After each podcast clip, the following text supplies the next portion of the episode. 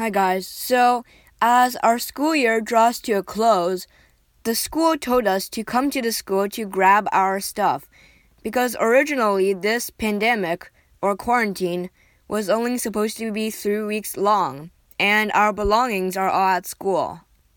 So, we went to retrieve our items and basically we lined up by last name, by the first letter of your last name and teachers just sort of waited inside the school and waited for you to come. And they had our belongings in like little bags.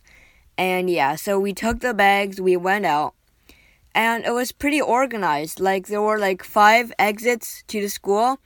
And so it's like a full schedule of when people are supposed to come to the school and get your belongings and there aren't supposed to be more than two people at per station at once. So, yeah, it's pretty good organization. Goodbye.